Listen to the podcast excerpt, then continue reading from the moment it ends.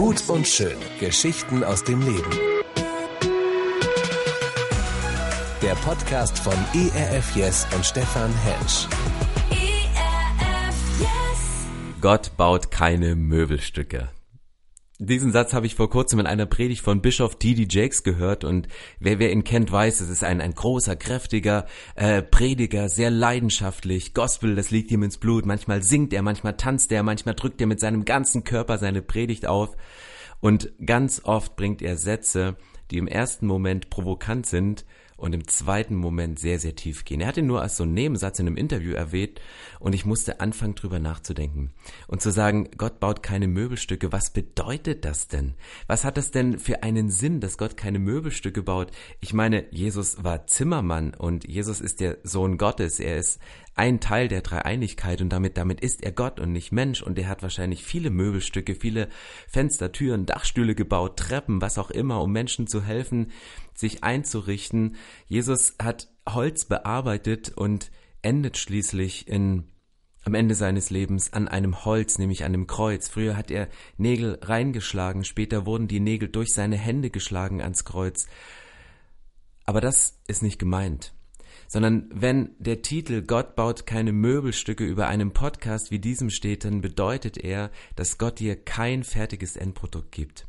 Gott sagt nicht, hey, hier ist ein Stuhl, setz dich drauf, hier ist ein Tisch, geh daran, hier ist ein Haus, finde dich rein, sondern Gott sagt dir, hey, hier ist ein Baum. Und hier ist ein Baum, damit gebe ich dir das, das Material, einen Tisch zu bauen, einen, einen Stuhl zu bauen, ein, ein Haus zu errichten, in dem du leben kannst. Gott gibt dir nicht nur das Material, lässt nicht nur etwas wachsen, sondern Gott kommt in dein Leben hinein und sagt, ich gebe dir die Fähigkeit, die Vorstellungskraft, einen Stuhl zu denken, einen, einen, einen Tisch zu denken, ein Haus zu denken, es zu gestalten. Ich gebe dir die Fähigkeit, die Statik zu berechnen, dass du mit deinen 65 Kilo, wenn du dich auf den Stuhl setzt, nicht zusammenbrichst, sondern das ganze Ding hält. Und das hat mich getroffen, weil als ich vor Jahren einen Persönlichkeitstest gemacht habe, einen sogenannten Strength Finder, einen Stärkenfinder, kam bei mir als erste Stärke Vorstellungskraft raus. Und ich war enttäuscht, wo ich dachte, ich wünsche mir lieber Kommunikation, ich wünsche mir lieber Autorität und Vollmacht und, und verschiedene andere Dinge, mit denen ich etwas gestalten kann.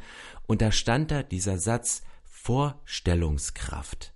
Fantasie. Ich habe es erst abgetan als etwas, wo ich sage, naja gut, Fantasie, das ist ja so, damit kannst du auch nicht arbeiten. Das sind die, die Spinner, das sind vielleicht äh, die frommen Spinner, das sind die, die vielleicht wie Walt Disney scheitern, indem sie zu Banken gehen und sich ihren Film finanzieren wollen. Alle sagen, es ist Quatsch und er durch seine Fantasie, durch seine Vorstellungskraft, durch das Kreative etwas schaffen, was erst später nach Jahren sichtbar wird. Auf den ersten Blick ist Fantasie nichts Ernstzunehmendes. Auf den ersten Blick ist deine Vorstellungskraft, dass du Dinge miteinander kombinieren kannst, Dinge, die du aus dem einen Kontext kennst, in einem anderen Kontext siehst und so etwas völlig Neues entsteht ist ganz nah dran an der Schöpferkraft Gottes, ist ganz nah dran an dem, wie Gott sich die Welt gedacht hat.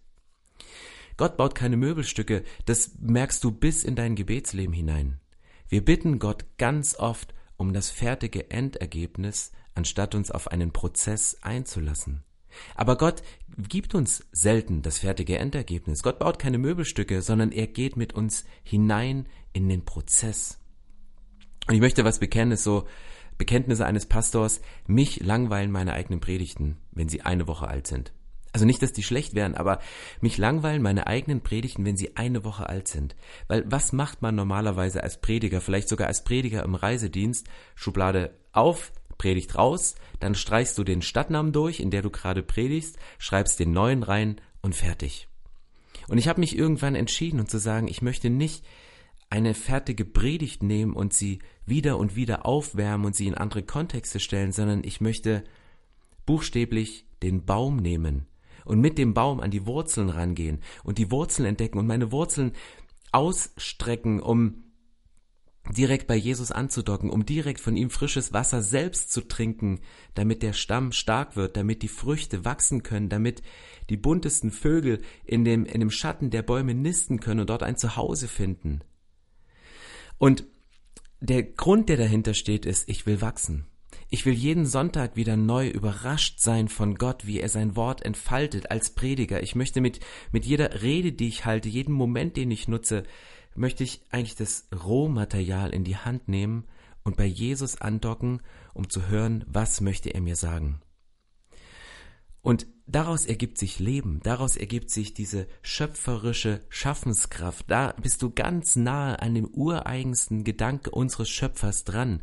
Ein Gott, der diese Welt geschaffen hat und der dieser Welt die Verantwortung überträgt, sie weiter zu gestalten, sie weiter zu schaffen, indem er dir den Auftrag gibt, den Tieren zum Beispiel wie bei der Schöpfung Namen zu geben. Er gibt sie hin und sagt, hey, mach du, gestalte du, geh da rein. Und ich möchte euch mit diesem Podcast mit hineinnehmen in genau dieses Thema. Gott baut keine Möbelstücke. Und ich möchte verschiedene Aspekte aus meinem Leben erzählen, wo, wo ich gescheitert bin oder wo ich dachte, ich wäre gescheitert, was aber ein wesentlicher Teil auf dem Weg in die Berufung hinein ist, dass man jetzt vielleicht ein fertiges Möbelstück ahnen kann, wie es aussieht, aber es fängt alles an mit Rohmaterial. Weil meine Einstellung ist, ich will wachsen.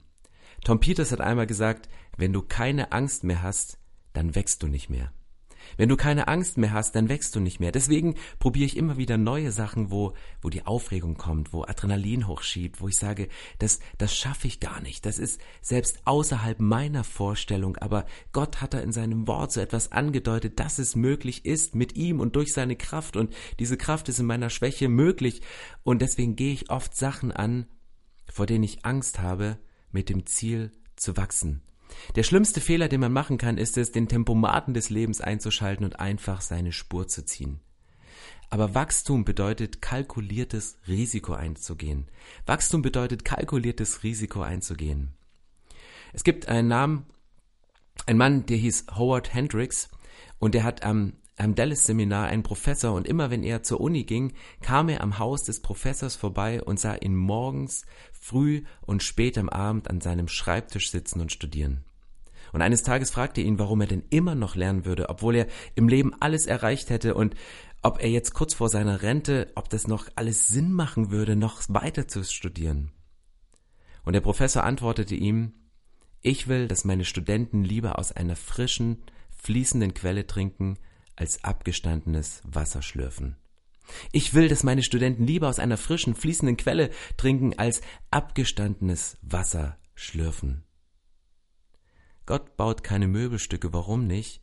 Weil er nicht irgendwelche abgestandenen Stühle nutzen möchte, damit du dich draufsetzen kannst, um bequem zu sitzen, sondern Gott sagt, ich gebe dir die Kreativität, ich gebe dir die Fähigkeit, ich gebe dir die Fantasie, ich gebe dir alles, was du brauchst, um etwas Neues zu schaffen und dich daran zu erfreuen in dem Prozess, wo es entsteht. In Jesaja steht es, dass Gott eine Straße durch die Wüste legt und dass er dort Ströme lebendigen Wassers fließt, damit sein erwähltes Volk unterwegs trinken kann. Unterwegs gibt es zu trinken, nicht erst am Ende der Strecke, nicht erst am Ende des Produktes, sondern unterwegs erlebst du Gott, wenn du dich auf einen Prozess mit ihm einlässt. Und ich wünsche mir, dass Menschen, die meine Predigten hören, mit denen ich ein Gespräch führe in einem Café, wenn ich ein Gebet spreche mit ihnen, wenn, wenn ich Zeit mit Menschen verbringe, ich wünsche mir, dass sie nicht abgestandenes Wasser schlürfen, Erlebnisse, die ich vor Jahren mal mit Gott gemacht habe, sondern dass ich ihnen aktuelle Erlebnisse erzähle. Aber diese Erlebnisse, die helfen oft, auch wenn sie in der Vergangenheit zurückliegen, um die Gegenwart besser zu verstehen. Und deswegen möchte ich euch mit hineinnehmen in ein, zwei Detailgeschichten meines Lebens, die wichtig waren, um in eine Berufung hineinzufinden, wie es sich anfühlt, etwas zu formen, wie es sich anfühlt, geformt zu werden von Gott. Mein erster Punkt ist, eine Berufung beginnt immer unscheinbar. Ein Baum wächst immer unscheinbar. Eine Berufung, die, die fällt nicht vom Himmel, sondern die ist, ist nicht sofort da. 2. Korinther 9, Vers 10 steht in, in der Bibel, Gott aber, der dem Seemann Saat und Brot schenkt, wird euch auch das Saatgut geben. Er wird es wachsen lassen und dafür sorgen, dass eure Opferbereitschaft Früchte trägt. Hier steht genau dieser Fakt. Gott baut keine Möbelstücke mit einem anderen Bild. Gott lässt nicht ein, ein Brot vom Himmel fallen. Das macht ihr mal in Wüstenzeiten deines Lebens, wo du das, das brauchst. Aber Gott schenkt dem Seemann Saat. diese kleinen unbedeutenden Körnchen, die, die du in deiner Hand hältst und denkst, die, die kann ich jetzt nicht, nicht essen, obwohl, gut, in der Zeit, in der wir jetzt leben, Cerealien äh, ist in fast jedem guten Müsli drin und du kannst es essen, aber Gott sagt, du kannst jetzt davon leben oder du kannst es weggeben, du kannst es aussehen, du kannst einen Teil von dem zurückhalten und ihn wieder neu investieren, ihn wieder neu säen, um zu sehen, dass etwas aufgeht. Aber nachdem eine Saat in die Erde gelegt ist. Und, und stell dir das mal vor, du, du bist so ein kleines Saatkorn. Was passiert? Du wirst in den Dreck gelegt. Du wirst in den Dreck gelegt und dann kommt erstmal Erde drüber, dann wird's bewässert, dann wird's erstmal matschig, dann wird's erstmal, es fühlt sich nicht gut an in diesem Moment, wo du etwas mit Hoffnung auf Wachstum, etwas mit Hoffnung auf ein abgeschlossenes Endergebnis in diesen Prozess der Veränderung von Gott reingibst. Jedes Saatgut muss in die Erde gesteckt werden, tief in die Erde. Und dann steht hier diese Verheißung, Gott wird es wachsen lassen. Die Aufgabe des Seemanns ist es, zu säen, die Sachen in die Hand zu nehmen und anzupacken. Das Wachstum, darum kümmert sich Gott. Und dann wächst als erstes so ein kleines Pflänzchen. Und so kleine Pflanzen, die werden so oft niedergetrampelt. Wenn du eine Idee hast, die aus deiner Vorstellungskraft entspringt, die Gott in dich hineingelegt hat, weil er sagt, das möchte ich mit dir und deiner Berufung, mit deiner Geschichte tun in deinem Leben, und du beginnst sie zu erzählen, wenn du sie in einem zu frühen Stadium erzählst, kommen manchmal Menschen und trampeln dieses zarte Pflänzchen nieder. Und vielleicht hast du Ideen von Gott bekommen in deinem Leben und hast sie zu früh ausgesprochen und Menschen haben sie niedergetrampelt durch, durch ihre Aussprüche, durch aktive Taten. Sie haben sie dir ausgeredet. Das Krasse ist, wenn du eine Saat reinbringst, es wächst immer wieder. Aber lass kleine Pflänzchen erstmal wachsen. Ich habe Dinge erlebt. Vor kurzem kam eine Frau auf mich zu und hat mir ein Feedback gegeben und sagte, Stefan, ich höre dir so gerne zu, wenn du predigst. Du hast so eine schöne Stimme. Ich kann da so schön bei abschalten. Und ich fühlte mich ehrlich gesagt geschmeichelt und dachte so, ähm, ja, es ist cool, dass sich das so schön anfühlt, aber das, was sich jetzt schön anhört, hat sich nicht immer schön angefühlt. Und ich wurde zurückversetzt in meine Kindheit, als ich Teenager war und alle meine Freunde, die hatten so coole Sportarten, die haben Gewichtheben gemacht und Leichtathletik, die waren im Radsport unterwegs. Und wo war Stefan? Stefan war bei der Puppenspiel AG, wo wir mit Pass, mit mit Puppen, mit dem Kasper und dem König irgendwelche Rollen gemacht haben. Und zur Vorbereitung saßen wir ganz oft im Kreis. Ich war der einzige Junge in diesem Kreis, umgeben von Mädchen, alles potenzielle Freundin von mir. Und das, was wir immer gemacht haben, vor jeder Stunde, unsere Lehrerin gab uns einen Korken, den wir in den Mund gesteckt haben, und dann mussten wir Stimmübung machen. So wie hier. Alle Freunde, es habe einen Korken im Mund und es ist bescheuert, wenn ich den Korken spreche. Der Kopf oder Hund oder Hund, der Kopf oder Hund Sachen lang.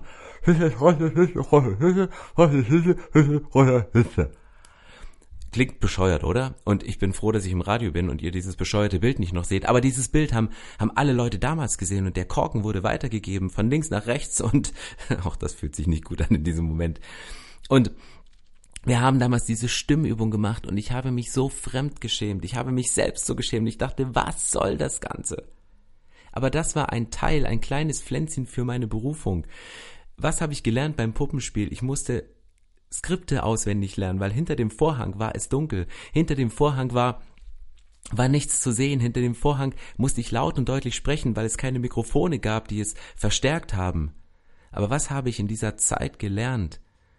Auswendig und laut und deutlich zu sprechen. Was brauche ich jetzt als Pastor? Ich muss Dinge auswendig auf den Punkt bringen und laut und deutlich sprechen, damit ich Menschen erreichen kann. Das, was sich damals nicht schön angefühlt hat, hört sich jetzt schön an. Und es gibt Sachen, die sich in deinem Leben schön anhören, aber deren Entwicklungsprozess, in dem du drin warst, war alles andere als schön und gut. Und diese Geschichte ging weiter, weil als es damals um die Rollenverteilung ging, ähm, ich wollte immer gerne der König sein. Weil ich dachte, der König, der hat Autorität, der König hat Vollmacht und er ist nicht so der Kasper, der alle besprach, äh, bespaßt. Und als es drum ging, die Rollen zu verteilen, kam unsere Puppenspiel Puppenspiellehrerin zu mir und sagte, okay Stefan, du machst den Kasper, weil du eine so schöne, hohe Stimme hast und den König, den wird Manuela spielen. Weil ihre Stimme viel tiefer ist als deine. Und ich dachte, danke, danke in diesem Moment. Und ich war wieder in dieser Kasperrolle, ich war wieder in dieser Bespaßerrolle. Und als Pastor gab es eine Zeit in meinem Leben, wo ich dachte, sind wir Pastoren noch Pastoren, die eine geistliche Autorität haben und diese Schöpferkraft von Gott, die er uns gegeben hat, in uns hineingibt und dass wir Menschen sehen wie, wie Bäume und nicht wie fertige Möbelstücke, die, die Gott durch das Wort der Bibel, durch die Predigt formen kann und sie weitergeben kann. Und ich hatte meine Zweifel, ob ich nur noch der Entertainer bin, der Leute bespaßt oder eine Autorität habe, um das Leben von Menschen durch die Kraft Gottes zu verändern. Und in diese Phase waren wir unterwegs als Pastoren und wir haben eine, eine gute Gewohnheit, dass wir immer eine Art heißen Stuhl machen. Wir setzen jemanden in die Mitte und wir beten füreinander und ein Pastor aus der Schweiz betete für mich und sagt, Stefan, ich kann mit dem Bild nichts anfangen, aber ich sehe in meinem, vor meinem inneren Auge ein Kasper und ein König und ich soll dir von Gott ausrichten, du bist ein König, du hast Autorität, du sollst Entscheidungen treffen und bist nicht länger der Kasper der Nation, der andere bespaßt. Wisst ihr, wie sich das angefühlt hat in dem Moment? Gott hat eine Geschichte genommen, die kein fertiges Möbelstück war, sondern ein Detail in meinem Leben, wo er etwas geformt hat, wo er Hand angelegt hat, wo, wo er an mir, mit mir gearbeitet hat, hat es reifen lassen im Laufe des Lebens. Und diese Entwicklungsschritte sind so gut und sind so wichtig und an ihnen reifst du. Gottes Traum für dein Leben, auch Berufung genannt, ist der Platz, wofür Gott dich geschaffen hat. Berufung ist immer mit dem Gefühl verbunden, angekommen zu sein. Es gibt eine Werbung, die sagt, Heimat ist kein Ort, sondern ein Gefühl. Doch diesen, diesen Gefühl, dieses Gefühl zu finden, ist manchmal gar nicht so einfach. Und solange du dieses Gefühl noch nicht hast, angekommen zu sein, dann geh weitere Schritte in deinem Leben. Vielleicht steckst du schon mittendrin in deiner Berufung, äh, ziemlich sicher einige von euch sogar, aber du hast es noch nicht bemerkt. Aber eine Berufung, das ist mein zweiter Punkt, entfaltet ihre Kraft in der Nähe Gottes. Eine Berufung entfaltet ihre Kraft in der Nähe Gottes. Und das ist das, wo die Bibel uns immer wieder darauf hinweist. Deswegen gibt uns Gott ja keine fertigen Möbelstücke, sondern er zieht uns durch den Prozess in seine Nähe, um aus seiner Nähe heraus die Dinge tun zu können, um aus seiner Kraft heraus die Dinge tun zu können. Ich lese mal ein paar Auszüge aus Psalm 84, die genau das beschreibt. Herr, du Gott über Himmel und Erde, wie sehr liebe ich deinen Tempel, den Ort, an dem du wohnst. Ich kann es kaum noch erwarten, ja, ich sehne mich danach, in die Vorhöfe deines Heiligtums zu kommen. Sogar die Vögel haben hier ein Nest gebaut, die Schwalben sind hier zu Hause, in der Nähe deiner Altäre ziehen sie ihre Jungen groß. Wenn sie durch ein dürres Tal gehen, brechen Quellen hervor, und ein erfrischender Regen bewässert das Land so wandern sie mit stets neuer Kraft. Ich möchte lieber ein einfacher Türhüter an der Schwelle deines Hauses sein, als beim Menschen wohnen, die dich missachten. Wer ihm rückhaltlos ergeben ist, den lässt er nie zu kurz kommen.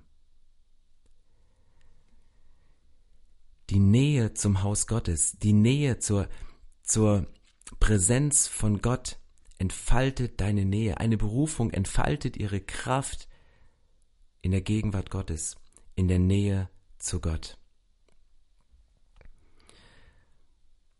Als heranwachsender Gläubiger war ich viel unterwegs und ich habe keine Gelegenheit ausgelassen, um auf Konferenzen zu fahren, mich in, in Gottesdienste hineinzusetzen, den Ort zu suchen, wo Menschen gemeinsam Gott angebetet haben.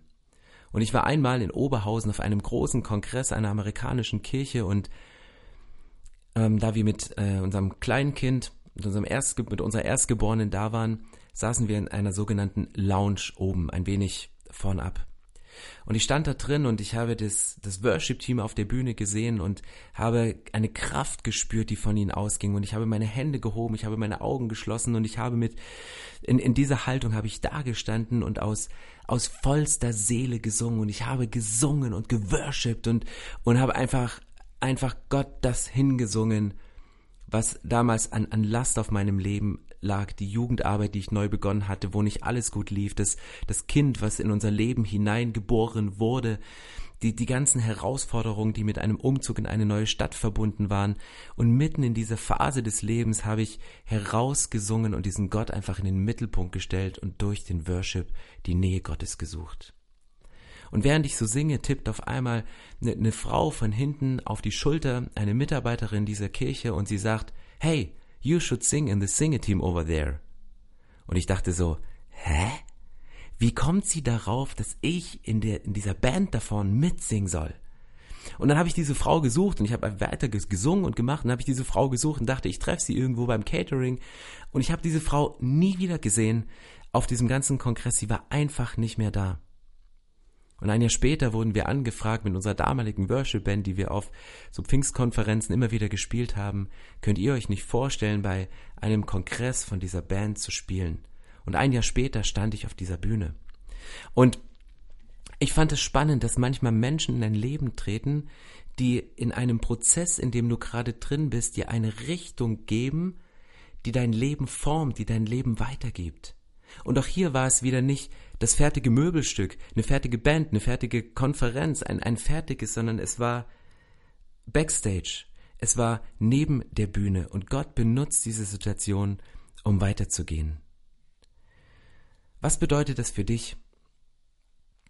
In seine Berufung zu finden, heißt nicht immer mehr zu machen, sondern manchmal auch Sachen nicht mehr zu machen. Ich musste es lernen, Dinge loszulassen. Ich musste es lernen, Dinge nicht mehr zu tun, um frei zu sein, um neue Dinge zu machen. Weil wenn du immer nur mehr, mehr, mehr machst, dir dein, dein Leben vollstellst mit Möbelstücken, äh, der Tisch, der Schreibtisch voll ist mit verschiedenen Sachen, die du nicht mehr bearbeiten kannst, dann ist irgendwann Land unter. Und deswegen sagt Gott, ich baue keine Möbelstücke, sondern ich führe dich immer wieder zurück zur Wurzel. Ich führe dich immer wieder zurück zu dem Baum. Ich führe dich immer wieder zurück zu dem, was ich neu wachsen lasse in deinem Leben.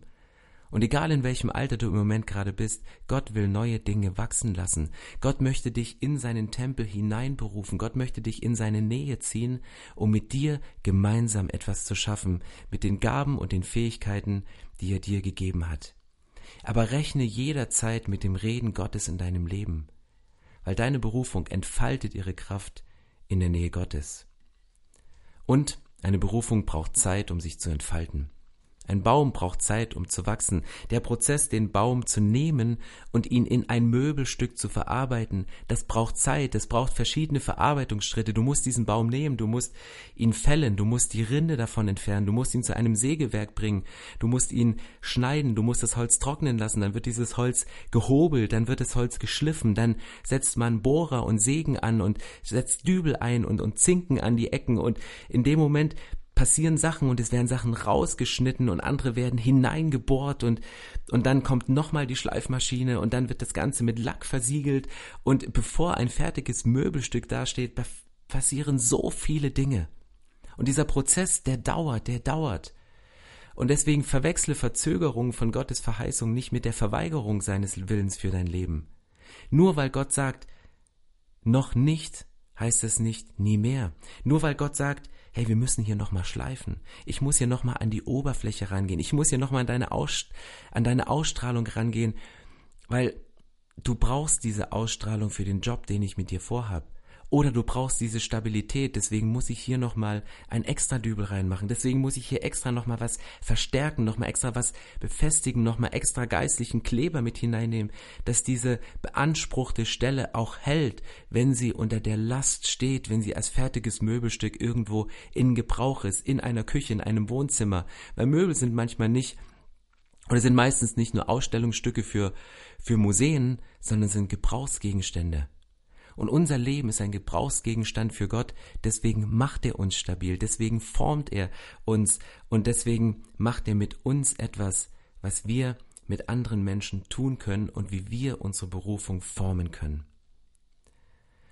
Ich weiß noch, als ich Teenager war und ähm, die Frage nach der Berufswahl stand, bin ich in einer Pause in das Zimmer der Direktorin gerufen worden und ich bin in Ostdeutschland, in der ehemaligen DDR, in der Grenznähe zu Polen und Tschechien aufgewachsen und in der Zeit, in der ich groß geworden bin, lange vor der Wende, war es normal, dass man zur nationalen Volksarmee geht und dient. Und es stand immer dieses eine Gespräch aus, wo, wo man gefragt wurde, wie lange man denn dienen möchte. Es war nicht die Frage ob, sondern die Frage wie lange. Und die Direktorin rief mich in ihr Zimmer. Sie saß an einem großen Eichenschreibtisch und links und rechts standen Soldaten, deren Uniformen nach Mottenpulver rochen. Also ich habe es noch buchstäblich in der Nase. Und sie saß da und, und frug mich und sagte, Stefan, wie, wie lange möchtest du denn dienen? Wir sehen in dir Führungsqualitäten, wir sehen in dir eine Kommunikationsgabe, wir sehen etwas in dir und wir könnten uns vorstellen, dich auszubilden zu einem Offizier, zu einer Führungskraft in unserem Staat. Und ich fühlte mich kurz geschmeichelt, hab dann aber einen Satz gesagt, sagte, ich will nicht dem Staat dienen, sondern Gott. Und ich habe den Satz damals nicht aus einer Überzeugung gesagt, ich habe den Satz nicht gesagt, weil das damals drin war, sondern dieser Satz kam einfach über mich. Vielleicht kam er aus, aus der Angst, wie würden meine Eltern reagieren, wenn ich sage, ich gehe zur Armee und ich gehe Vollzeit und, und werde nicht ähm, geistlich weiterarbeiten, was so als Berufung in meinem Leben drin war. Und ich weiß nicht mehr ganz genau, was die Motivation war.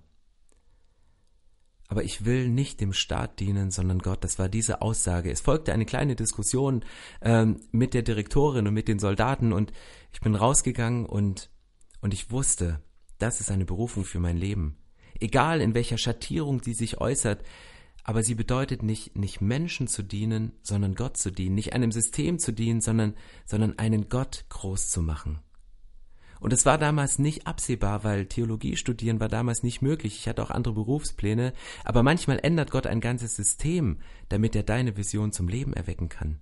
Es war damals nicht geplant, dass die Mauer fällt und Jahre später ist sie gefallen und es war möglich, das zu machen, was ich machen konnte, eine Ausbildung, Theologie zu studieren, Pastor zu werden, eine Kirche zu gründen und diese Kirche zu leiten und die Kommunikations- und die Führungsfähigkeiten auszuleben, nicht für ein System, sondern für einen lebendigen Gott.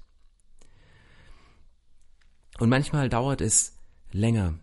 Manchmal hast du Tage des Kampfes, manchmal hast du Tage des Wartens, manchmal hast du Jahre des Hoffens, wo deine Berufung noch nicht Wirklichkeit wird. Und damals habe ich gedacht, wenn ich einmal Pastor bin, dann, dann möchte ich gerne in Ostdeutschland meinen Wirkungskreis entfalten. Ich kenne so viele Städte und Orte, in deren Zentren Kirchen stehen. Wenn ich mit dem Motorrad durch Ostdeutschland fahre und von, von, von Ort zu Ort fahre, sehe ich immer diese Kirchen aber ich weiß auch darum, dass in den Kirchen wenig Menschen sitzen, dass diese Kirchen oft leer sind, dass es einige wenige Gläubige gibt vor Ort, die, die regelmäßig diese Kirchen putzen und, und nochmal Orgel spielen oder die Glocken läuten, um einfach da zu sein und sie leben das mit einer Leidenschaft und sie sehen sich danach, dass diese Kirchen wieder gefüllt werden mit Menschen und mit, mit, mit, mit ihren Freunden, mit ihren Nachbarn und dennoch sind diese Kirchen kalt und leer.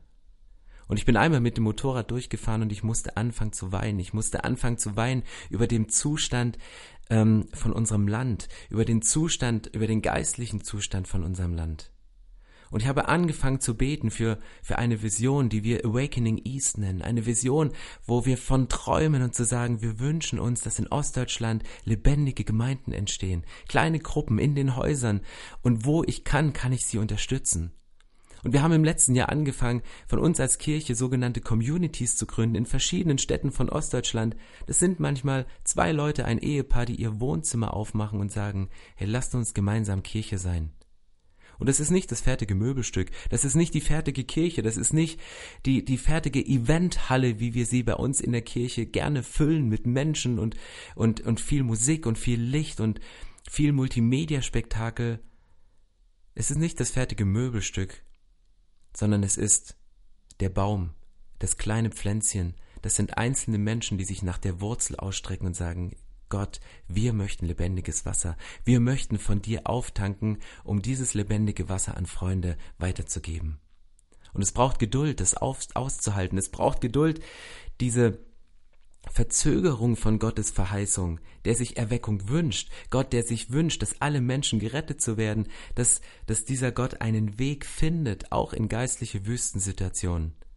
Und sag, wenn deine Wurzeln nur tief genug sind, dann braucht es keine Möbelstücke, wo alles fertig eingerichtet ist, sondern es braucht ein Herz, was sich an mir orientiert, und dieses Herz wird die Welt verändern. Lasst uns dafür beten. Jesus, ich danke dir für Frauen und Männer, die diesen Podcast gehört haben und bei denen sich jetzt dieser Wunsch geregt hat, mit ihrem Leben in dieser Welt etwas zu verändern. Die nicht stehen bleiben wollen auf dem Weg in ihre Berufung, die dieses Gefühl noch nicht haben, wirklich angekommen zu sein an diesem Ort, Gott, ich bete, dass du sie unterwegs mit frischem Wasser erfüllst, dass du ihnen neue Vision schenkst und dass du ihnen vor allen Dingen zusprichst, dass ihre Begabung, die sie haben, ihre Fähigkeiten haben, nicht per Zufall in ihr Leben gekommen sind. Dass Dinge, die in ihrem Leben passiert sind, auch nicht per Zufall gekommen sind, sondern dass sie dazu dienen, reif zu werden, um den Job zu machen, den du für sie vorgesehen hast. Du gibst uns nicht die fertigen Möbelstücke, sondern du lädst uns ein, in einen Prozess mit dir zu gehen. Und dieser Prozess beginnt in deiner Nähe, beginnt in deiner Gegenwart und dieses suchen wir jetzt im Namen des Vaters und des Sohnes und des Heiligen Geistes. Amen. Gut und schön. Geschichten aus dem Leben. Der Podcast von ERF Yes und Stefan Hensch. Mehr Infos und Podcasts gibt's auf erfyes.de.